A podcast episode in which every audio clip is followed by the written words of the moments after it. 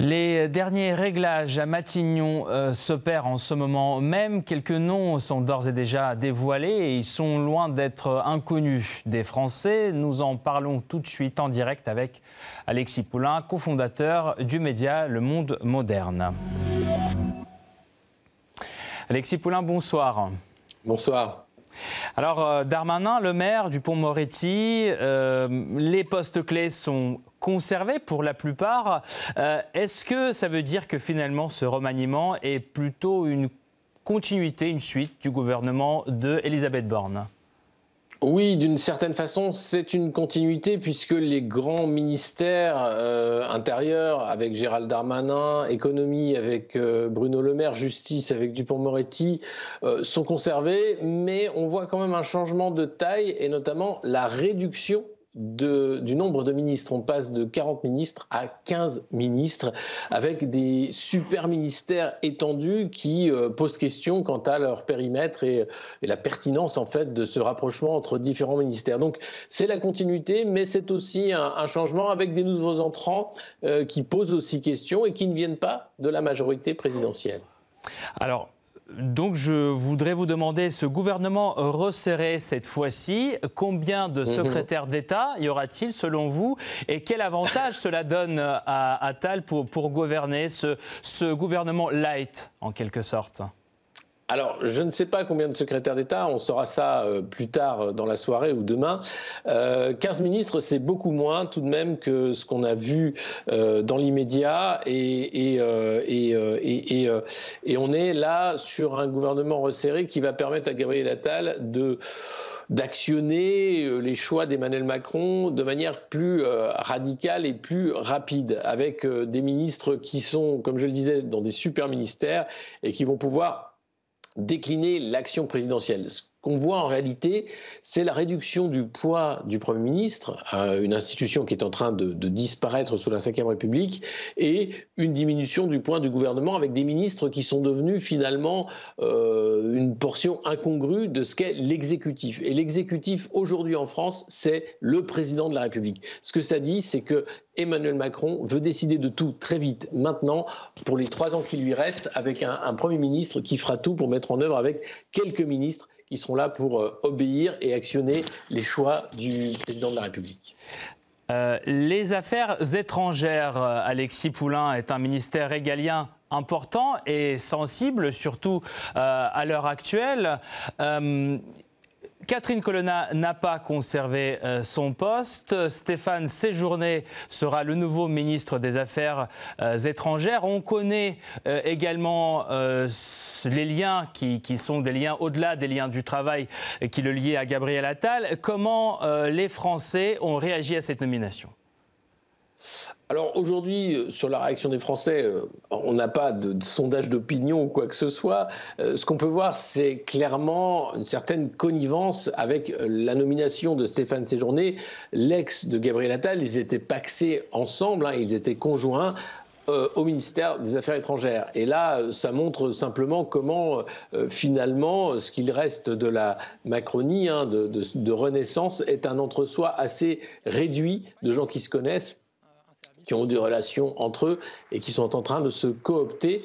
Gabriel Attal a pu être élu député grâce à Stéphane Séjourné en 2017, donc c'est un, peu un renvoi d'ascenseur d'une certaine façon. Sur la réaction des Français, comme je le disais, euh, à, l'heure actuelle, impossible de savoir euh, quelle est l'opinion. Excusez-moi. Il n'y a pas de problème. À vos souhaits, dans quelle mesure la, liste des, des ministres présentée était confrontée à celle euh, du, président. Est-ce que euh, le casting était fait euh, avant la nomination même du nouveau Premier ministre? Est-ce que Gabriel Attal avait finalement suffisamment de marge de manœuvre pour imposer ses choix, ses choix pardon, à l'Élysée? Très peu de, marge de manœuvre. Il y a eu un déjeuner de travail, un dîner de travail, un petit déjeuner de travail, beaucoup d'échanges entre Emmanuel Macron et Gabriel Attal avant la nomination de ce gouvernement.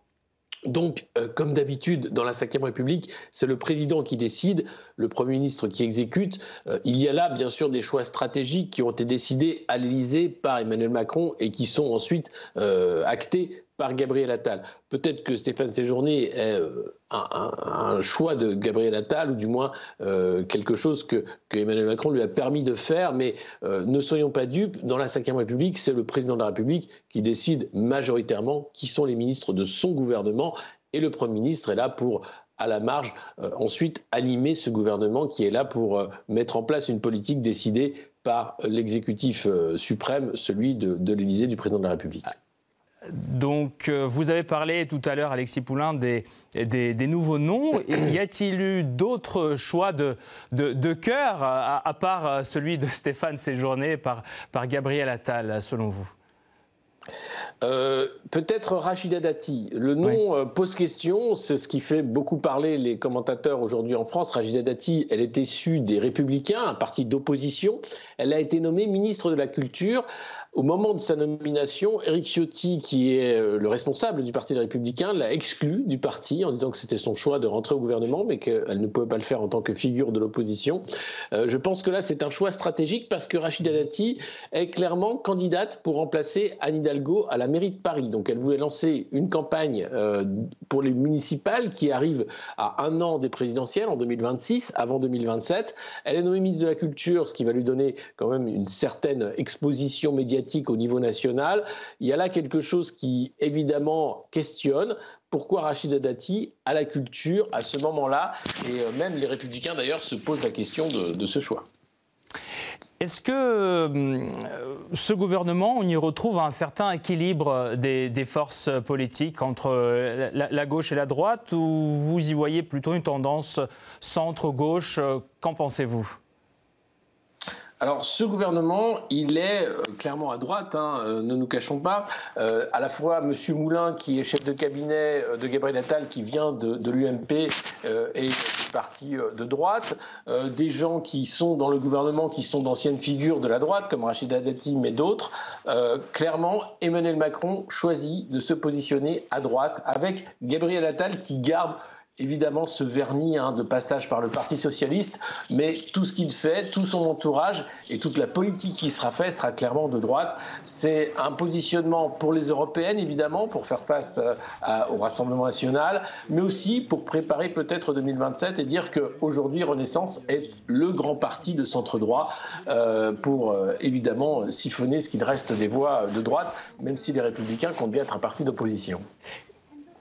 Selon vous, quelle aperçu, cette composition du gouvernement euh, donne déjà. Euh, est-ce qu'on peut dire que cela reflète une certaine autorité plus importante que Gabriel Attal aurait acquis depuis sa, nomination et euh, sa future marge de manœuvre par rapport aux nominations que lui a pu faire? Je, ne pense pas que Gabriel Attal ait aujourd'hui beaucoup de marge de manœuvre. Il doit tout à Emmanuel Macron. Il l'a dit d'ailleurs publiquement. Euh, Emmanuel Macron a choisi ce Premier ministre mhm. parce qu'il ne lui fera pas d'ombre et parce qu'il va euh, obéir et actionner toutes les réformes qui doivent arriver pour les trois ans qui restent du mandat d'Emmanuel Macron. Euh, après, Gabriel Attal est quelqu'un d'ambitieux, il est jeune et peut-être qu'il va utiliser ce poste pour faire de l'ombre à ce président qui est Emmanuel Macron. Et à ce moment-là, ça se passera beaucoup moins bien. Aujourd'hui, Gabriel Attal n'a pas le pouvoir décisionnaire, il est là pour obéir, pour mettre en place la politique d'Emmanuel Macron. Il profite de ce poste, qui est le poste de Premier ministre. Euh, reste à voir comment il va l'utiliser et s'il l'utilisera en politique. Vous savez, c'est toujours dans son camp qu'on a les, les, pires ennemis. Et comme César tué par Brutus, peut-être Emmanuel Macron sera-t-il évincé de la scène politique par Gabriel Attal, mais on en est encore un peu loin. Merci beaucoup, Alexis Poulain, pour votre analyse, pour toutes ces précisions. Je rappelle, vous êtes cofondateur du média Le Monde Moderne en direct avec nous depuis Paris, comme tous les jeudis. Merci beaucoup. Merci.